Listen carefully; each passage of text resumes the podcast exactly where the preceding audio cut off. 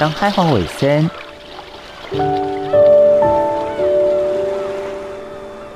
就伫太平洋北端，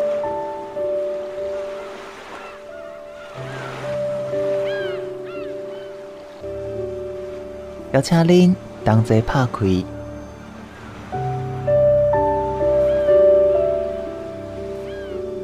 世界的门。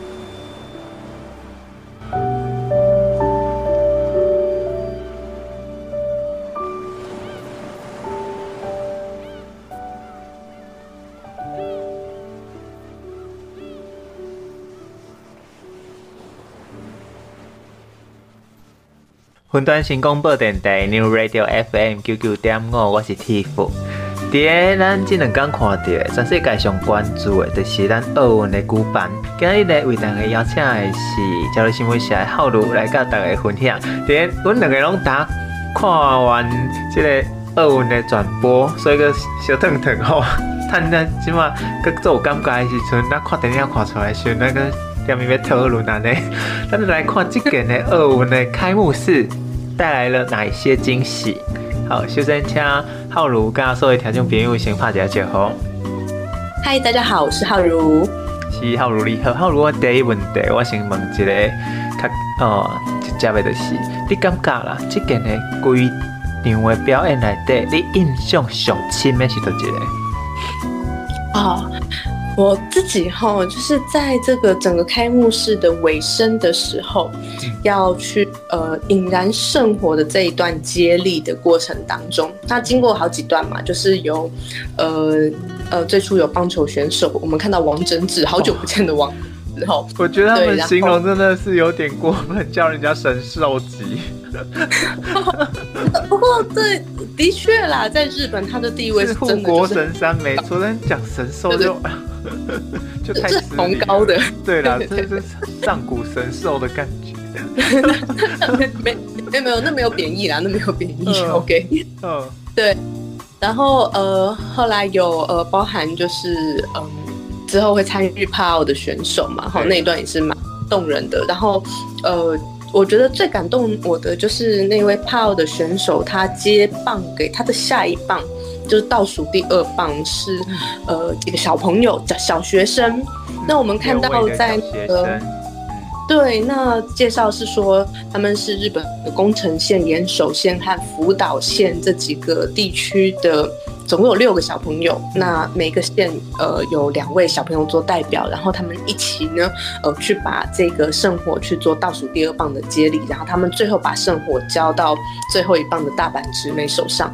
那那个瞬间我很感动的是，就是我看到帕奥的选手呃推着轮椅他去接这个生活，其实我已经很感动了，到到到这个程度我已经很感动，但是我没有想到说，哎，在他的下一棒是。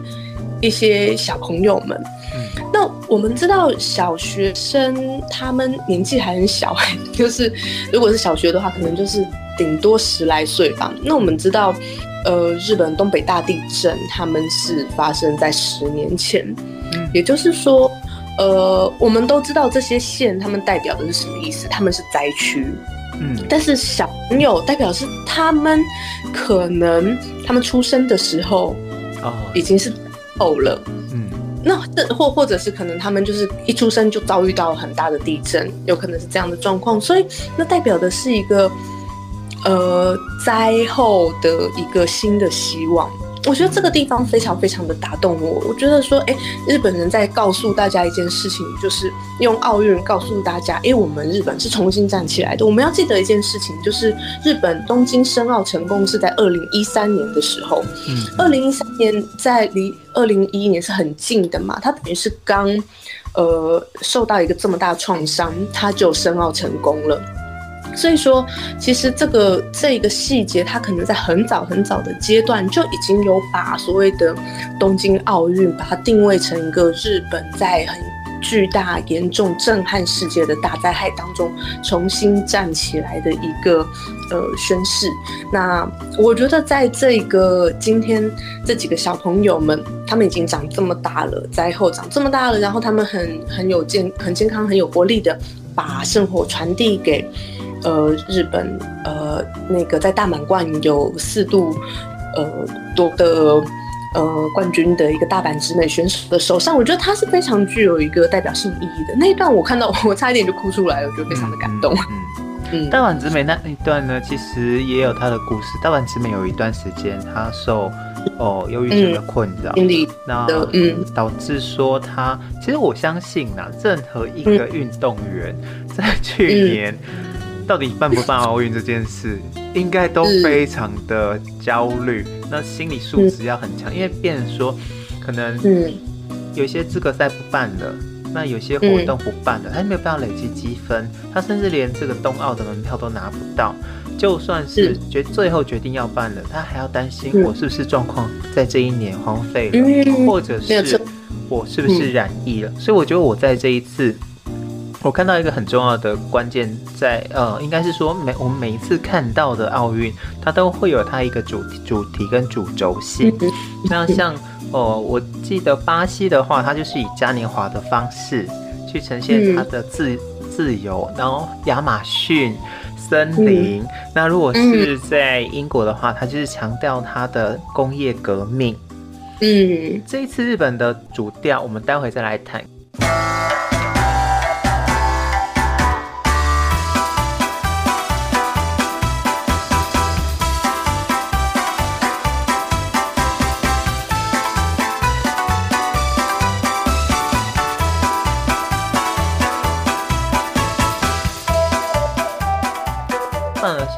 觉得在这一次的呃开幕式里，他多加入了很多各行各业，在这一次疫情当中帮助疫情稳定下来的人，包括有医师、护士、护理人员、志工。这个反而是我们在呃过去去看到所谓的奥运开幕式的时候，不会被特别强调的，但是今年却是特别强调，像医护士。医生，嗯、然后还有消防人员，好、嗯，这是我在这一次观察到的。嗯、对，举起手的部分，还有甚至有一些代表的运动员，那他们其实同时也兼具，我看到至少有两三位吧，就是兼具医生身份的运动员。嗯、那这这个点，我觉得他他们的这个选择上是一个蛮值得大家去关注的点，没有错。嗯嗯，那呃，同样的，就如同 Tiff 刚刚提到的。疫情对于奥运的影响，其实我也有一个地方是，嗯，我自己觉得非常的很很有感的地方。然后，因为我自己我自己最喜欢的运动员，我是呃很喜欢网球选手 Federer Roger Federer，他是瑞士的一个呃球王。对，那呃他。大大家可能如果有看网球的话，就知道他是一个很很有名，他常常被称为史上最伟大的运动员。嗯、那他夺得过无数的大满贯，但他就只差一个奥运的金牌，他从来没有得到过。他五度呃四度参赛，但他从来没有得过金牌。那今年呢，大家都很关注他到底会不会参加冬奥嘛？那他其实年纪也蛮大了，所以在那个今今年比较早期的时候。那他有提到说，他希望先呃参加完温布顿以后再来决定这件事情。那温布顿在年初的时候，因为他的旧伤，他宣布不参加法网。呃，法网他其实是有打到一半啊，然后中途退赛。嗯、对对，那所以温布顿的时候他是有打完，打到他输为止。嗯，那因为他也没有打到嗯呃最后的，他没有打进决赛嘛。那所以呃到后来大概八强的时候吧。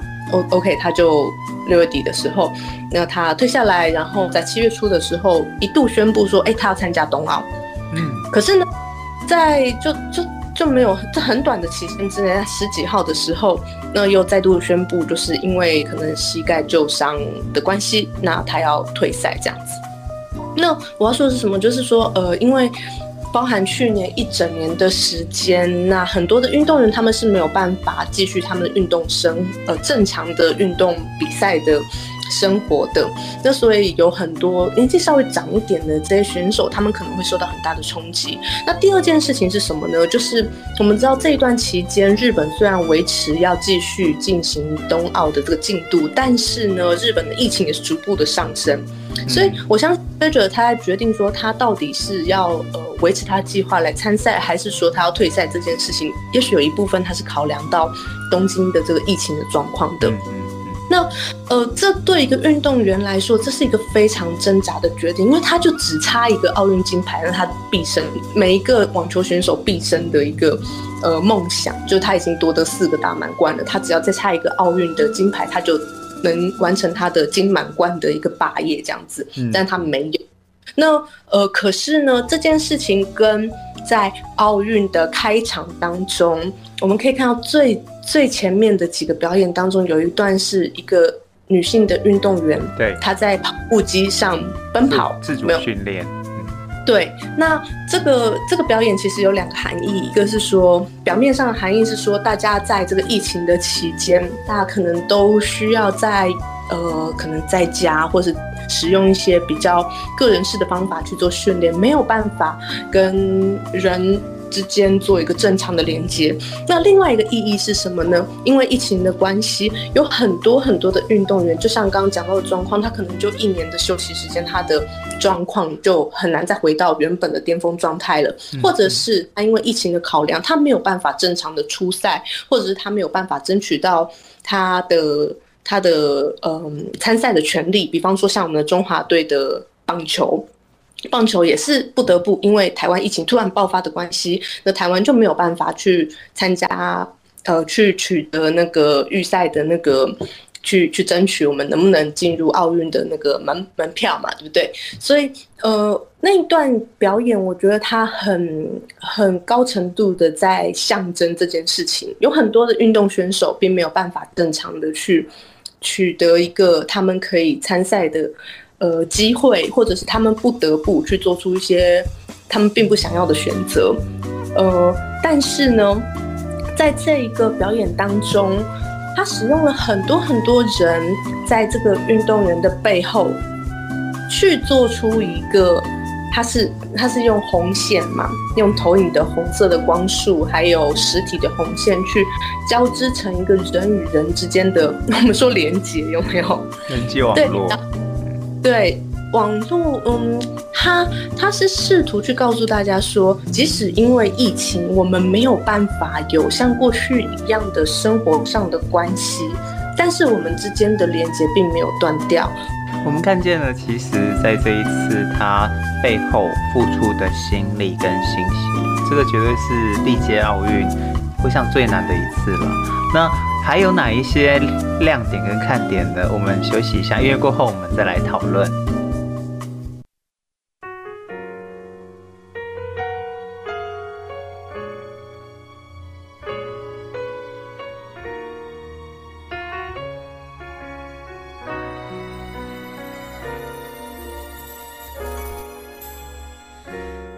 初めて出会った日のこと覚えてます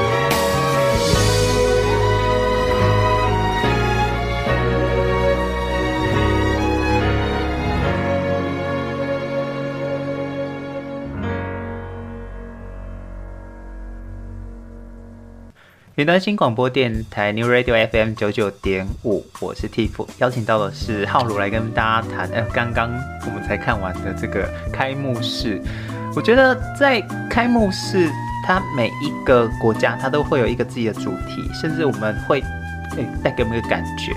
那像哦，我觉得今年啊，日本奥运它开幕，它带给大家一个很很大的感觉是多元包容，那以及哦互相的连结。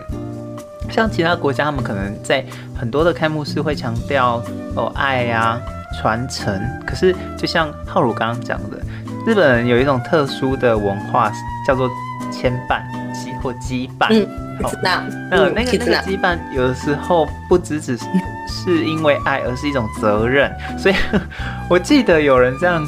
描述过，就就有人这样描述过。如果他说讲宋美龄，她这一生功过如何？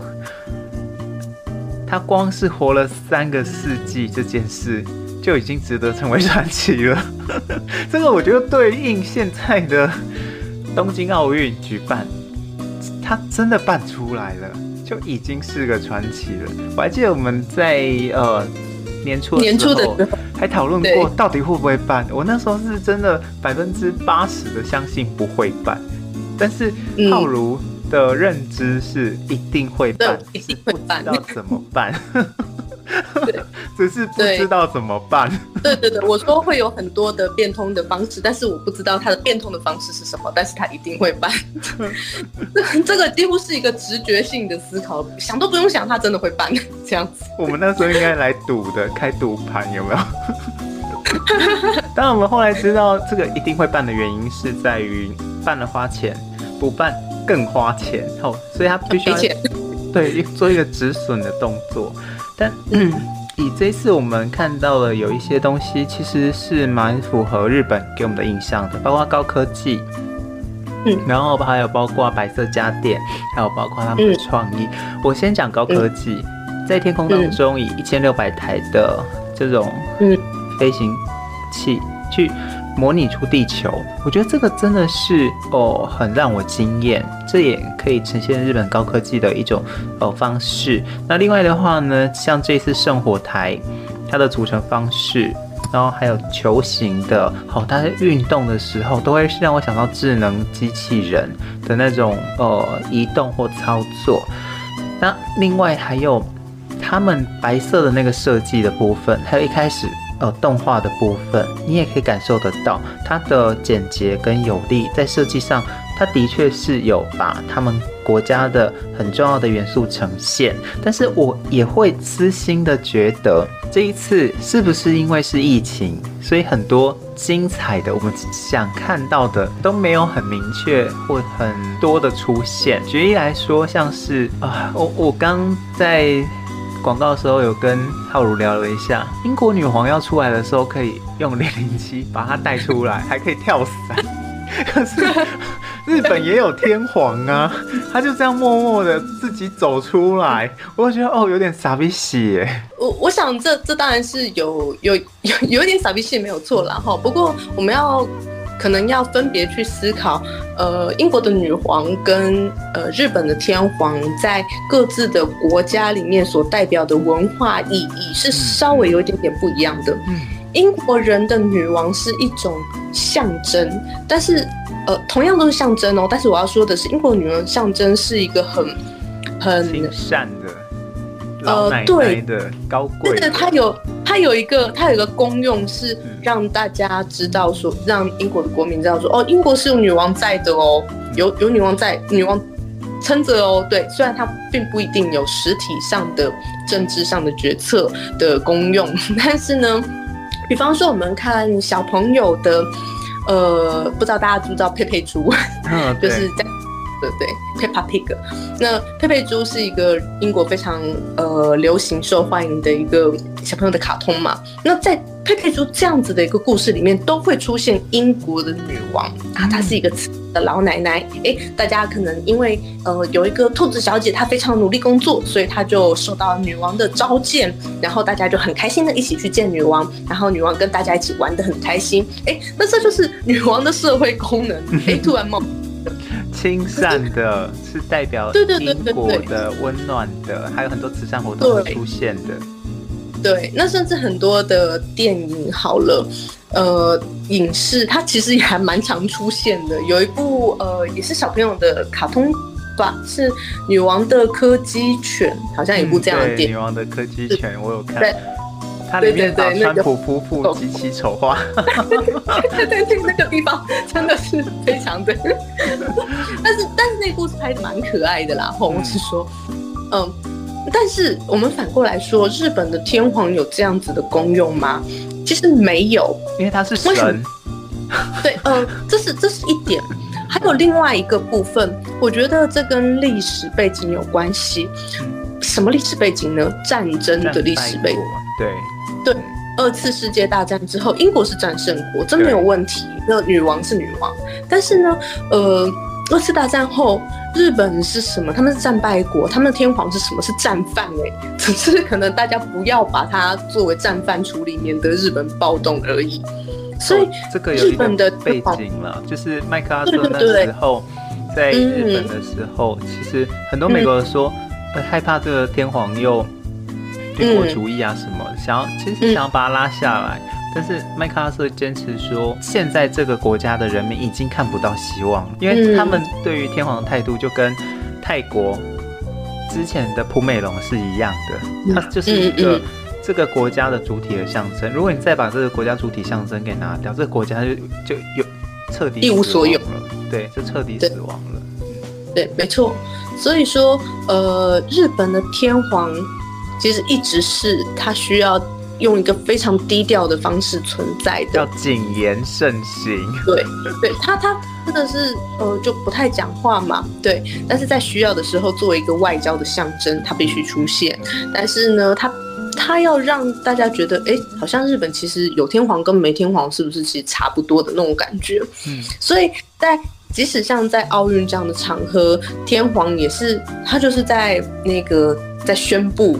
开始的时候，他讲的那一句话，对，我宣布，呃，日本的这次的东京奥运开始喽，然后放个烟火，哎，就是小小一点点烟火，去呃把天皇的那个很尊荣抬举出来之后呢，哎，就就没有他的 对，没有他的戏份了。好了，说到这里，我们先休息一下，进一段广告，广告之后我们再回来讨论。Baby，你大热天在外面做什么啊？快点进来！我在帮稻米做日光浴呀。稻米还需要做日光浴哦。稻米在阳光里翻滚，可以吸饱满满的阳光精华，就可以修长线条。经过自然熟成，来自大甲肥沃土壤与天然阳光的赐予，日晒老石米，自然熟成，满满能量。洽询专线，请洽零九五三二八二二一五零九五三二八二二一五。好的，欢迎听众朋友再一次回到《档案欧维森》，为大家邀请到是朝日新闻社的浩如来跟大家谈这一次冬奥开幕。那我刚刚提到了这一次天皇好像就是一个新竹白呀，一开始就在那边，那让大家也觉得蛮失望的。在这个往事的这个部分，我觉得是这样。但是日本有没有做一些很突破、很很有趣的创新呢？我觉得这个倒是。嗯，我觉得有有有，我有看到一些。那但是这个东西是不是大家都有共鸣呢？我觉得嗯不一定。但是我觉得以我阿宅的角度来说，这一次倒是有一些蛮有趣的地方。那呃，我先打断浩如这一趴，因为我们说到了王室的，我们天皇讲话很少，但是这一次有两个讲话很多的人，分别是桥本圣子跟奥会主席，然后讲到。大家就是哎、他的我有看时间哦，我去洗个碗再回来吃水果，再整理家里一下，都还没讲完。可是重点是为什么他们要刷存在？真的是刷存在感吗？我我自己觉得桥本圣子是有感而发，因为在东京奥运这样筚路蓝缕之下，终于办起来了。历经了他被黑，然后还有哦。场外还有抗议的人的状况之下，终于办起来了。所以我相信桥本甚至绝对是有感而发。那另外呢，奥会主席，我也相信他应该是内心真的觉得蛮对不起日本跟这些运动员的，所以他不停的在点名每一个运动员，点名医疗，点名所有的辛苦的工作人员，一直带到世界和平，几乎什么话他都讲了，就很怕没有照顾到任何一个人。我我必须很诚实的说，在那一段，我就我就先去做一下我的事情，然后再回来。回来之后发现，哎、欸，怎么还没讲完呢、啊？啊，差不多就是这样的概念。所以你怎么看这么冗长的这个致辞呢？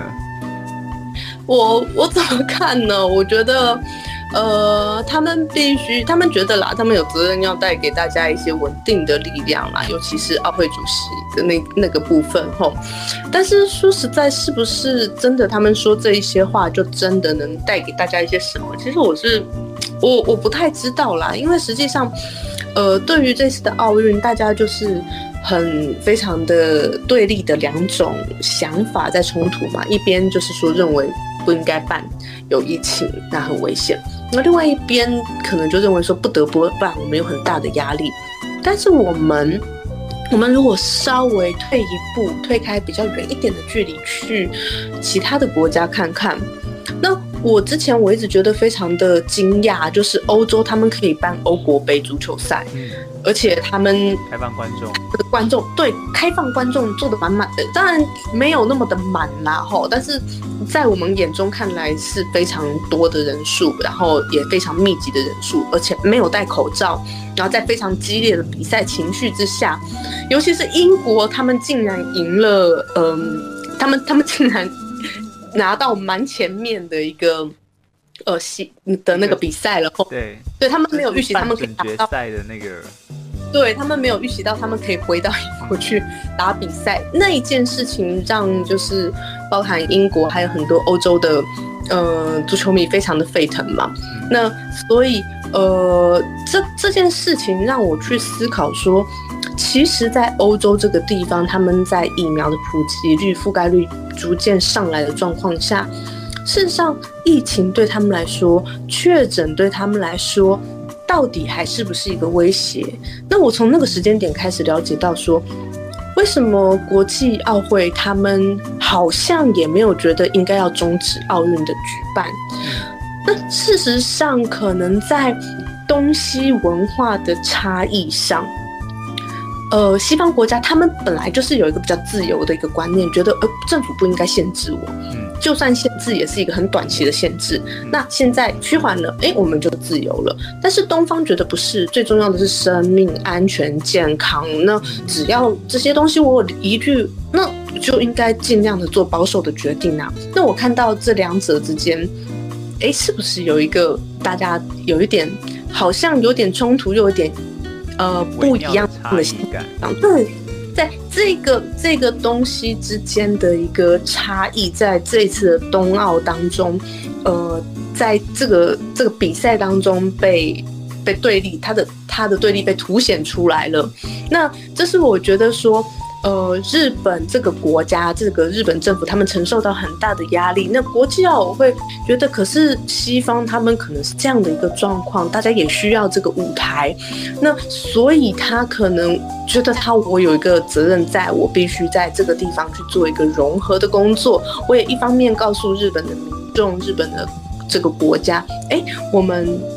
这件事情是一件好的事情，我们办起来了。那我们呃，全世界都肯定这个活动。那透过这个奥运的顺利的举办，哎，我们大家变成一体了，这是一件世界和平啊什么的，那好话都出来了，这样子。嗯，我看到，其实进场的蛮多选手，口罩戴一半，鼻子露出来，甚至还有举起手是没有在戴口罩的。是呃，有看到一个国家是完全没有戴口罩的，有。对对对，但是应该焦点还是在。上半身的猛男吧，今年有两个举起手是真的大秀肌肉。我我我我看得好害羞。对，然后整个都是油油亮亮，我都是哦，这是塑胶做的吗？我真的觉得哦，这个才是真的刷存在感。先呃休息一下，来听一段音乐。这段节目当中，我想来跟大家谈的是，其实不止女星走红毯要。压轴要记哦排位拍照还要哎不是 排什么排位？排序排排对，女行走红地毯呢要计较谁压轴，排序在哪里，谁先谁后。哎，想不到我们这个选手进出又跟我们国际关系会有关。休息一下，音乐过后我们再来讨论这一段。当海花尾声，小弟太平洋北等。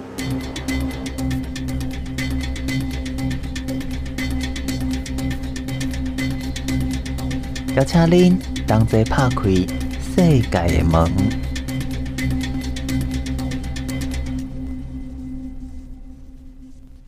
Our dream is one.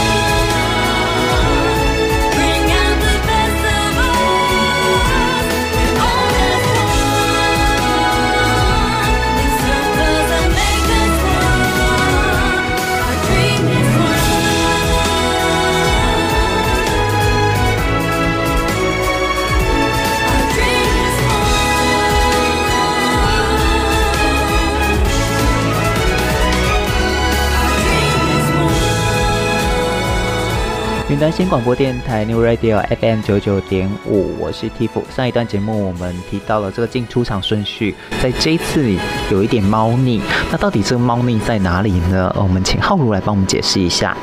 到五星的排序呢，捷克，然后中华台北，然后查德，然后中非共和国，然后是中国，这一排都是七。发音，可是我们进场的时候，刚刚我们看到我们排在哪里？我们排在韩国跟塔吉克这两个国家的中间。嗯，哎，我就想，哎，为什么会这样？对，那韩国的前面是谁？是泰国，泰国，然后韩国，然后塔吉克。哎，泰，然后塔吉克。哎，那韩国它的名字在日文里面怎么念？韩国叫做大。I come me koku，它的发音的最前面是 b a，然后 i die 泰和 die 其实是一样的东西，它只差在有没有点点而已，所以它的排序一样的，不会因为它是 t 或是 d 而有不同，所以我们可以把大韩民国的代和泰国的泰视为一样的东西，那这个就很有趣喽，因为在呃外国很多人都把台湾以为是泰国，所以如果是台湾的话，那台湾的这个字首就会跟变跟泰国跟大韩民国是一样的吗？没有错，这很有趣哦。这个我们不会引发国际外交问题啊。这很微妙，因为实际上在呃进场的时候，司仪喊的国名还是一样 Chinese Taipei，嗯，一样嘛，就是、呃、他喊了三次，第二次是英文，然后第第三次是那个日文喊 Chinese Taipei 这样子，哎，没有问题哦。到这里为止都是一个擦边球。因为我们觉得，嗯嗯嗯，好像哪里怪怪的，嗯，但是，对对对对对，但是你要有对五十音有一点了解，你才会发现，哎，它放在不同排耶，有点奇怪，对不对？接下来一件事，我们看中文转播的可能就不一定知道了。那有一些日本的朋友，他们很快，呃，住在日本的朋友，或者是日本人的朋友，他们很快就发现到一件事情，就是在。司仪就是在报国家，呃，报这个队名的时候，报完 Chinese Taipei 之后，NHK 的主播马上接了一句台湾得死。哦，这个 就我们可以想象到，就是哎，可能有一些，嗯，有一些化学作用就在这个世界的某个角落。国大陆会不会因为这一件事提出抗议，或者是会哦就以和为贵，希望说这一次真的好不容易办起来了，让他能够顺顺利利的进行，或者是第三哦用实力来证明，用这个奖牌数哦大打 日本的脸，我觉得这三种剧本都有可能啊。我自己的看法是认为说。中国也许他们不会这么轻轻放下啦，也许那还不知道。那也许过两天我们就可以看到一些事呃事情的进展了。也许春怡会出来说几句话，那坚哥也会想要说一些话。不过我还蛮怀念，我还蛮念怀念爽哥的啦。哦，对啊，爽哥也是，爽哥也是一绝啊，很经典。OK，跟大家稍微解释了一下，我们在后续观察看看哦，这个中国大陆那边。会不会有一些后续的动作？但在呃观察之余，我们其实也可以来看到这一次的奥运出现了不少跟一九六四年日本奥运致敬，还有哦、呃、在现场蛮多是专属于日本文化的底蕴的表演。那这个部分是不是也可以请浩如来跟大家分享？嗯，我觉得呃有两个地方蛮有趣的哈，很轻松。大家可能过去呃年纪就是稍微有一点年纪的听众朋友，可能有看过日本一个很有名很有趣的节目，叫做《超级变变变》的，在转播的当中也有那个噔噔噔噔噔噔噔噔噔噔，然后还要给分这样子，最高分好像四分，是不是？对对对对对，我去一个。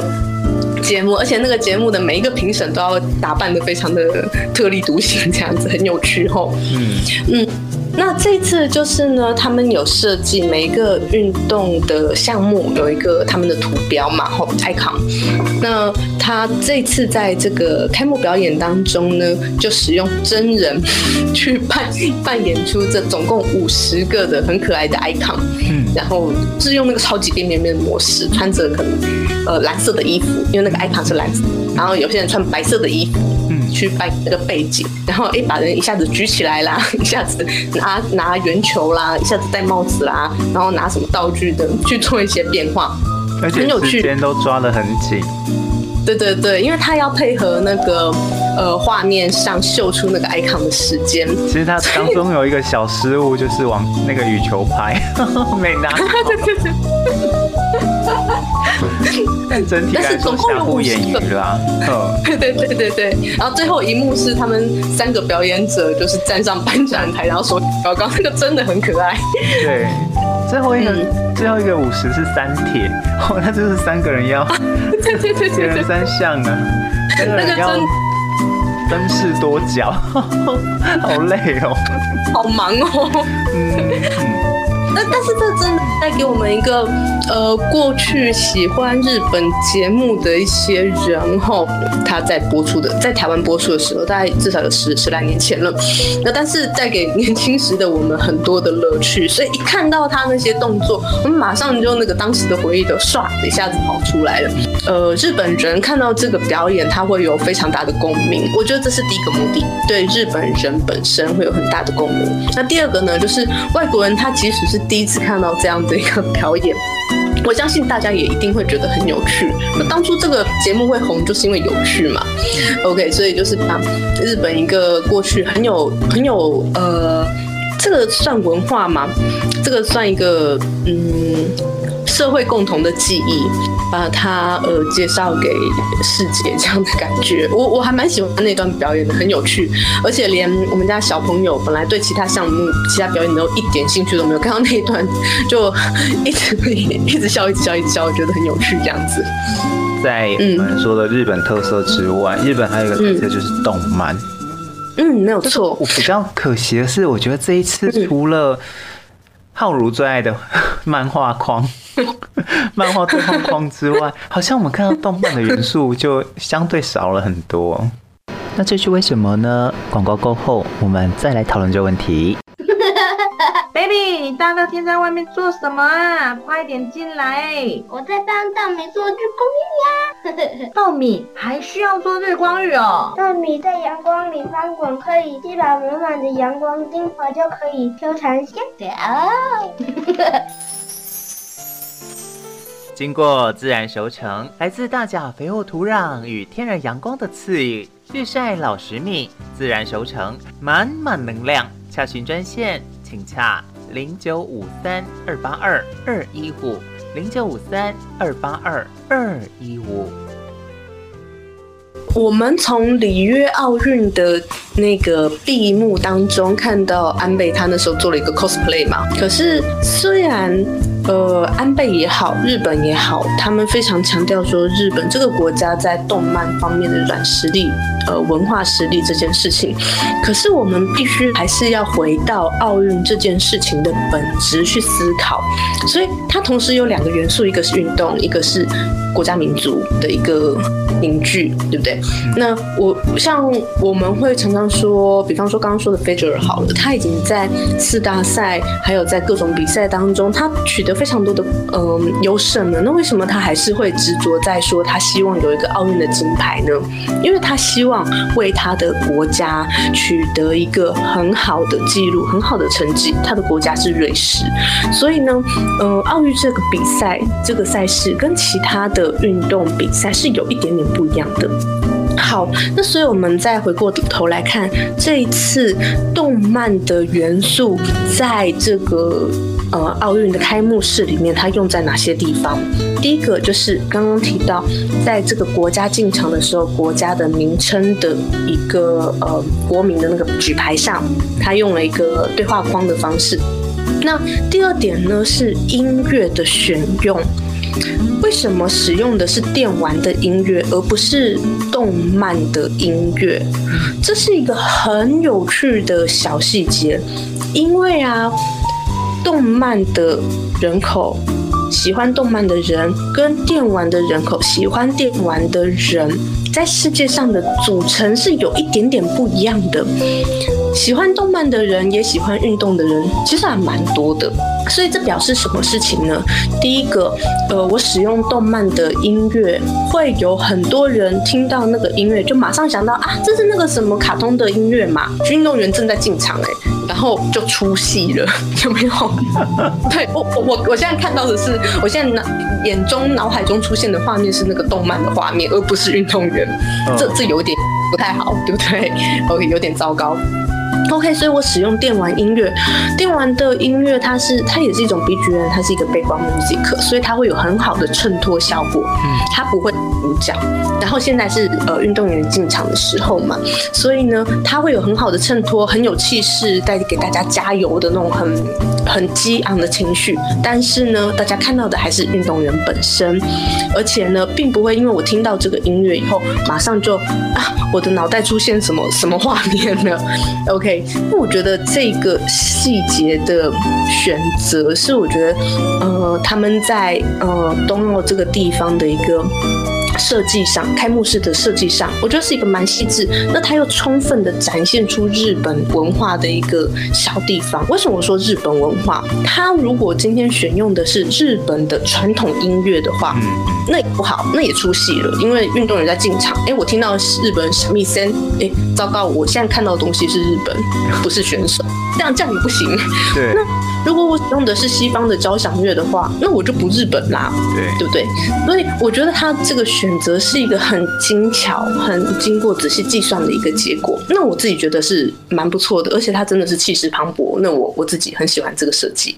我们看到这一次真的是小而美、小而巧。如果跟前几届的奥运的表演项目来看，它呃时间上短了许多，然后在节奏上也快了许多。当中有一个木轮武功，呃木工五轮，那还有圣火台机械。另外还有歌舞伎，四川海老大，在一个有着日本魂的 眼睛之下，你怎么样来看这些表演呢？呃，可以先提提 Kabuki 歌舞伎的部分哈。呃，我我当然我在日本的时候，因为我自己的学校是艺术学校，那我是我是念语言学校啦，但是因为同一个学校的系列里面有艺术学校的部分，所以我有去看过类似的表演，我有看过歌舞伎。那呃，在这次奥运里面的歌舞伎的那一个演出，跟我们平常看的歌舞伎，它在装扮上其实是不太一样，它其实并不传统，它相对来说更加的夸张，然后它的。表演比较再单调一点，那他在在那里是一个很有气势，但是他并不会去做过度表演的一个存在。那我觉得，嗯，当然也不错啦，但是呢，他可能并不，他可能为了不要太抢焦点，所以反而就是呃，大家有一个很强烈的视觉印象。但是就就是只有视觉的印象，这是我觉得歌舞伎的话不错，但是我不知道呃大家会不会喜欢这样子，但是可以让大家留下印象啊。如果像喜欢浮世绘之类的人看到这样的一个东西放在那里，也许会觉得还不错。那其他的部分就是呃木工的五轮那个那个五轮的那个木座的那个部分，它展开的那个过程。还有圣火台，它在打开那个圆形，在打开变成一个花的形状。那个时候，我觉得这两个地方还蛮有趣的，因为呃，木工五人他是在介绍日本从江户时代开始到现在的一个历史嘛。嗯。那他用一个木工的方式去介绍日本的一个工艺细致的地方。那圣火台它也是在介绍一个工艺，但是它是一个极为现代、很科技感的一个工艺。那这两边的呼应，我自己是觉得还蛮有看头的。那喜欢那种机械感或者是喜欢传统工艺的人都可以在这里得到很大的满足。那我觉得这也是有非常彰显日本特色的一个地方。那我蛮喜欢的。可能是我比较没文化。你知道我看到四川海老脏那一段，我就想说，我的茶圣千利休怎么会双手抱了两个大枕头？像不像？就很像那个很大的那种拿骨头的枕头。对，怎么会双手抱了两个大坐垫？那那个千利休，你到哪里去了？就是我看到那一个部分，那、嗯、后，后来有拆。对，后来我把它拆下来，然后因为不然的话，我都觉得哦，他这样走好辛苦哦。然后另外木工五轮，我是有看介绍，他那个五轮好像是当年一九六四年的五轮去修复的。所以它是同一个东西，所以它会有一个传承的概念在。嗯嗯，它这次蛮多是用传承一九六四的。基本最喜欢或者是最感动的一个地方，其实我也蛮想喜欢的是深山未来那一段。哦，了解了解，表演艺术的那个部分。对，他就是呃，穿着有点像呃我们说的白绸，然后就裹得蛮厚重的，他就在。跳上跳下的时候，第一次、第二次你都还可以看到他的脸，可是他脸是模糊的，因为他把眉毛剃掉。然后后来我我们在最后才知道说，他其实象征的是在这一次的哦疫情当中死亡的人。然后他到第三次的时候，他背后的白纱整个笼罩了他的脸。嗯嗯嗯那当下我以为他会把那白纱拿拿掉，让他露出他的脸，因为毕竟是表演嘛。我没想到他就这样继续下去，两次、三次、四次，一直到最后站在舞台上的时候，那白纱盖住他的脸都没有拿下来过。然后现场哦传出了说请默哀，哦，当时我才感受到、嗯、啊，原来他脸上的白纱是代表那些死去脸上被盖白纱的人。对于那段就是覆盖下来，我倒是呃听到 Tiff 这样说明，我才了解到啊，原来他没有把它抽掉，原来是这样的遗憾。那那我觉得的确他的这个表演的设计是相当的相当的动人的。无论如何。嗯奥运的开幕式只是个开始，接下来的十六天呢，来自世界各地的选手就要共同在这一个最高舞台上来竞逐最高荣耀。那么，我们也期待哦，选手都能够拿到好成绩。同时间呢，这个在运动赛事期间呢，疫情不来叨扰哦，我们这一些辛苦的选手们。今天在节目当中呢，为大家邀请到朝日新闻社的秘书浩鲁来跟大家分享，再一次谢谢浩如的分享，谢谢你。谢谢，谢谢大家。